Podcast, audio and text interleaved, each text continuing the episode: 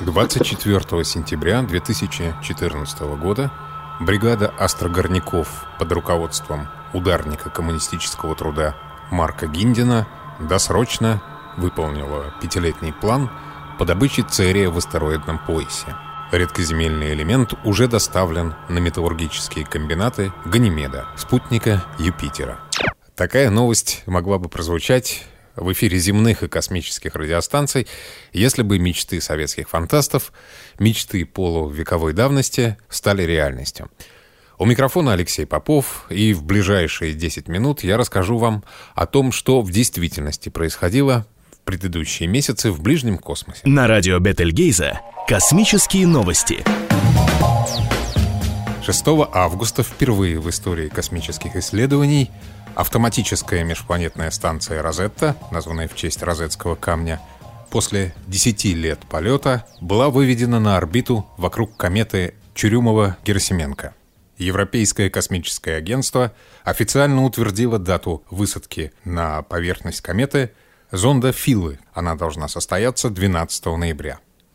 Это действительно историческое событие, поскольку прежде земные аппараты пролетали либо вдали, либо вблизи от кометы, собирали и отправляли на Землю частицы или таранили ядро кометы как аппарат Deep Impact. Для первой посадки выбрано место с относительно плоским рельефом и хорошими условиями освещенности. Это позволит зонду без проблем перезаряжать свои батареи.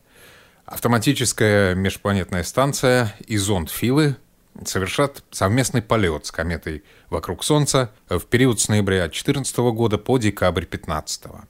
В случае успешной посадки Филы выполнят научную программу, куда входит определение параметров ядра кометы, исследование химического состава и изучение активности кометы в течение длительного времени.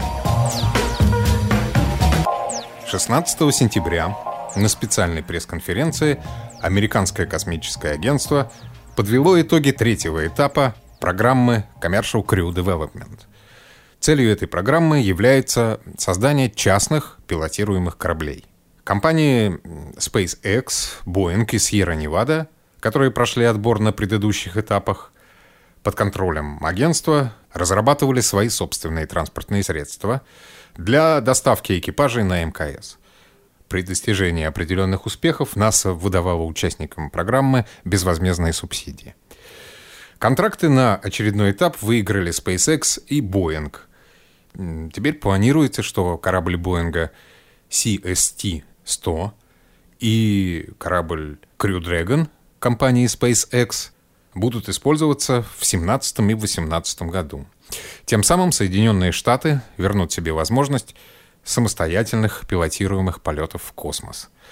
А до этого доставку американских астронавтов на МКС будут осуществлять российские корабли «Союз» по ранее заключенным контрактам. 21 сентября, после 10 месяцев полета, американская межпланетная станция «Мавен» вышла на эпилептическую орбиту Марса – Целью этой миссии является изучение современного состояния и эволюции марсианской атмосферы. А всего два дня спустя еще один зонд, на этот раз индийский, стал новым искусственным спутником Красной планеты.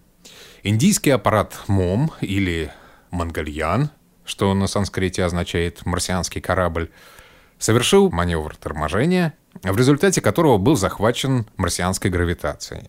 Таким образом, Индия четвертая после Соединенных Штатов, СССР и Европейского Союза, сумела отправить космический зонд на марсианскую орбиту. Причем Индии эта попытка удалась с первого раза. Не считая лунных зондов, это первый межпланетный исследовательский аппарат, созданный в Индии. И его основная задача — отработка платформы, получение опыта маневрирования в дальнем космосе и управление объектом — как и американская автоматическая межпланетная станция «Монгольян» будет изучать атмосферу Марса с помощью комплекса научной аппаратуры на борту. Таким образом, Индия выиграла негласное соревнование с Китаем, марсианский спутник которого, Инхо-1, погиб вместе с российской станцией «Фобос Грунт» в 2011 году. 26 сентября космический корабль «Союз ТМА-14М» с российской космонавткой Еленой Серовой, космонавтом Александром Самокутяевым и астронавтом НАСА Барри Уилмором был запущен на орбиту вокруг Земли. Спустя 6 часов корабль в автоматическом режиме пристыковался к МКС. Этот полет примечателен несколькими фактами. Елена Серова стала четвертой российской женщиной-космонавтом после Терешковой, Савицкой и Кондаковой. Целых 20 лет россиянки не летали на отечественных кораблях и более 15 лет не были в космосе. Поклонники Елены Серовой обращают внимание на занятную особенность. В трехместных союзах существует своеобразная иерархия рассадки космонавтов. Савицкая и Кондакова были доставлены на орбиту в пассажирском правом кресле, в то время как Елена Серова летела в левом, что свидетельствует о ее важной роли в экипаже. В полете произошла нештатная ситуация, не раскрылась левая панель солнечных батарей, по неопределенной пока причине ее заклинило. Но спустя полчаса после стыковки панель самостоятельно раскрылась. Впервые на Международной космической станции работает российская женщина. Елене предстоит провести там полугодовую вахту. Она единственная представительница прекрасной половины человечества в российском отряде космонавтов.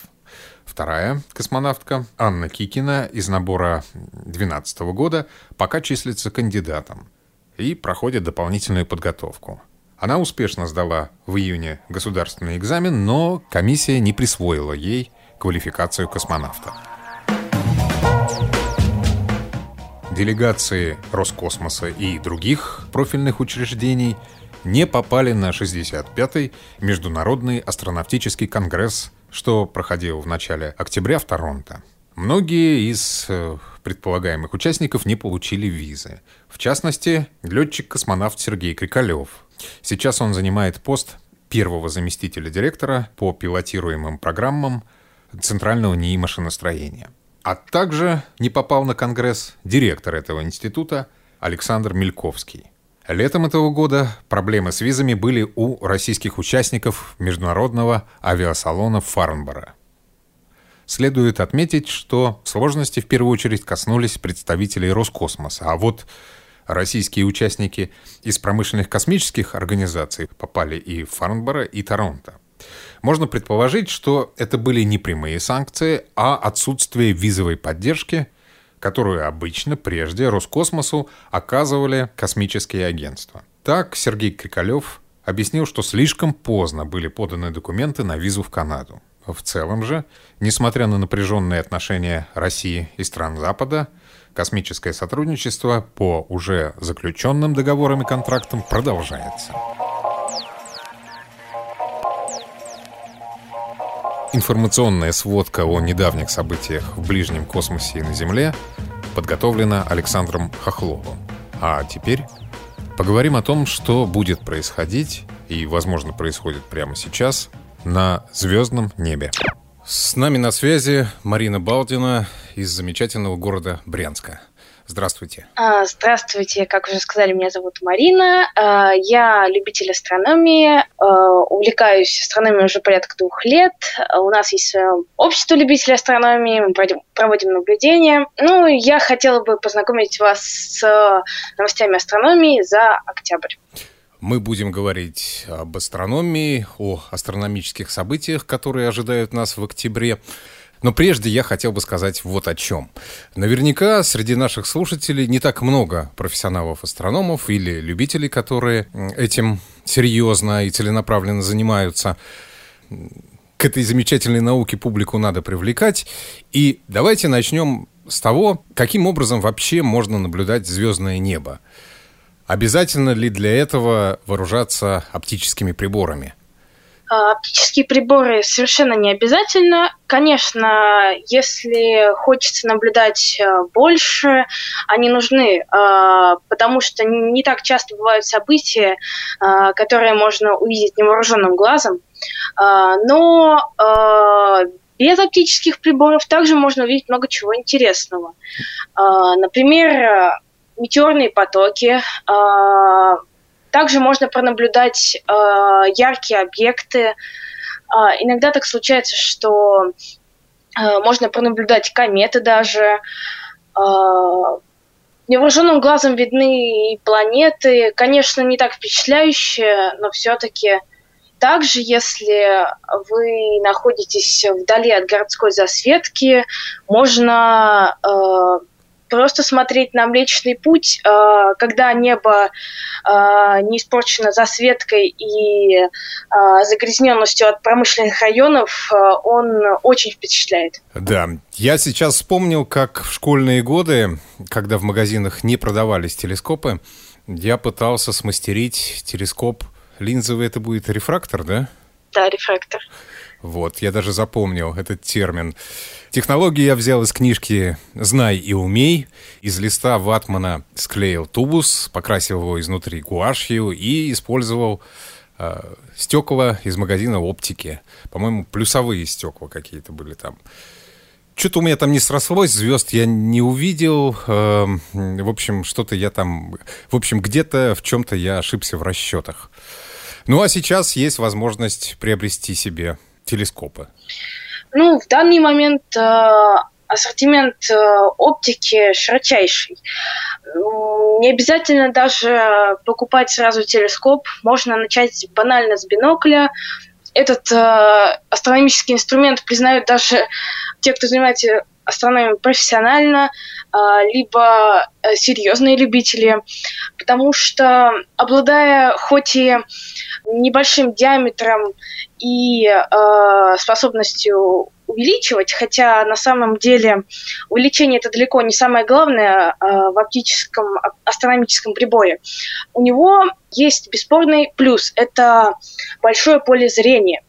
Поэтому бинокль можно увидеть сразу э, несколько впечатляющих объектов, пусть и не самых слабых, но на самом деле в бинокль можно увидеть много чего интересного, даже туманные объекты, ну, то есть э, объекты глубокого космоса. Угу, замечательно. И к тому же в бинокль э, не видишь все перевернутым, как в телескоп. Да. Так давайте тогда поговорим о том, что можно увидеть в бинокль, подзорную трубу, телескоп или э, безоружными глазами в ближайший месяц. А, ну, в этом месяце не так много интересных событий для наблюдений, на мой взгляд, но все-таки кое-что есть. Начнем, пожалуй, с планет, а точнее с Урана. 7 а, октября он будет находиться в противостоянии с Солнцем, то есть а, его будет э, лучше всего видно. То есть он будет ближе всего к Земле на этот момент. При этом 8 октября случится полное лунное затмение, хотя оно и будет видно только в восточной половине России, но при этом э, случится покрытие урана Луной. Луна закрывает нам видимый да. уран. Угу. Дальше. Тогда же, 8 октября, мы можем наблюдать э, максимум действия метеорного потока Дракониды. Это метеорный поток, связанный с кометой 21P Джакобини Циннера. У него переменная активность. Предполагается, что в этом году максимальная активность у него будет 15 метеоров в час. Это много или мало? Это средний, я бы сказала так. Но у этого потока часто бывают всплески активности. Например, в 2011 году его активность составила 300 метеоров в час. В 1933 и 1946 годах наблюдались метеорные ливни с несколькими тысячами метеоров в час. Также хотелось бы сказать, что в этом году не очень благоприятные условия для его наблюдения, потому что будет полная луна, она будет засвечивать э, небо и не будут видны э, слабые метеоры. Скажите мне, что вообще из себя представляет метеорный ливень? Это звездопад. То есть э, мы видим как бы искру на небе с хвостом. Наверное, так. В общем, красиво. Да. А, в этом году Земля будет э, проходить э, шлейф, оставленный кометой в 1900 году. Дальше. Также о планетах. В этом месяце можно будет увидеть э, все планеты, разве что не весь месяц. Например, Венера. Надо поспешить ее увидеть, потому что она будет видна на утреннем небе только в начале месяца. А, Венеру можно будет увидеть а, на утреннем небе на востоке, около Солнца.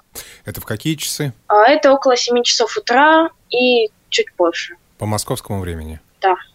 Ага. После она будет видна лишь в ноябре и уже на вечернем небе. Марс наблюдается на вечернем небе с продолжительностью видимости около одного часа. А, Юпитер же наблюдается всю вторую половину ночи на протяжении всего месяца, при этом увеличивая продолжительность видимости с 5 часов где-то до 7. А Сатурн можно будет наблюдать лишь в первой половине месяца, менее часа на вечернем небе. Такие планеты, как Уран и Нептун, которые не отыскать э, невооруженным глазом, э, наблюдаются большую часть ночи, либо всю ночь. Отыскать их можно с помощью бинокля. 22 октября начало утренней видимости Меркурия. К концу месяца его можно будет наблюдать на фоне утренней зари уже более часа. Блеск Меркурия будет порядка минус 0,4 звездных величины. Это значит, что его, что его легко можно будет найти невооруженным глазом. Также хотелось бы рассказать э, о том, что 19 октября комета Си-2013 A1 Siding Spring сближается с Марсом. Она будет пролетать на расстоянии около 135 тысяч километров от центра Марса. Uh, несмотря на то, что шансы столкновения с Марсом практически равны нулю, частицы пыли э, в коме и хвосте кометы могут представлять угрозу для космических аппаратов, которые находятся на орбите Красной планеты. Тем не менее, все три орбитальных зонта НАСА будут заняты различными исследованиями. А, исследованиями газов, ядра, а также фотографированием ядра кометы. Также марсоходы, которые находятся на поверхности Марса, Curiosity и Opportunity, смогут наблюдать за приближением кометы к Марсу, а также, возможно, регистрировать э, входящие в атмосферу метеоры. Ученые считают, что если ком или хвост станут достаточно широкими для того, чтобы зацепить атмосферу Марса, можно будет надеяться на зрелищный метеорный поток на Марсе. Угу. И еще один метеорный поток, о котором вы не рассказали, mm. это... Ориониды. Угу. 21 октября будет максимум действия метеорного потока Ориониды. Уже не а, на Марсе, а на Земле. Да условия для наблюдения будут достаточно благоприятные, так как будет э, новая Луна. Он связан с кометой Галлеем, и максимум потока будет около полудня по всемирному времени, а максимальное число метеоров ожидается около 20 в час. Из ярких новостей, пожалуй, все. Что ж, замечательно. Хочу спросить у вас, куда нашим слушателям, которых интересует астрономия или заинтересовала только сейчас, куда им обратиться?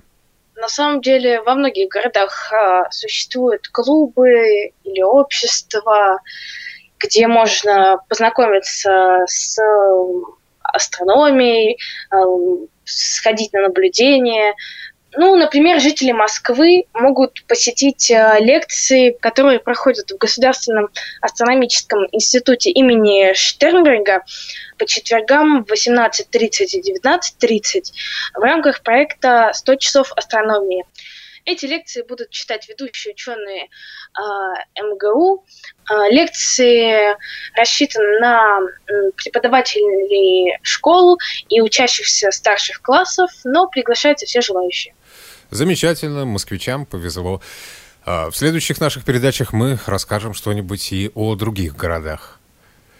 Да, также в следующем месяце я хочу рассказать о народных обсерваториях, которые может посетить любой желающий, и о выборе первого телескопа. Замечательно. Э, спасибо большое, Марина. Спасибо вам, до свидания.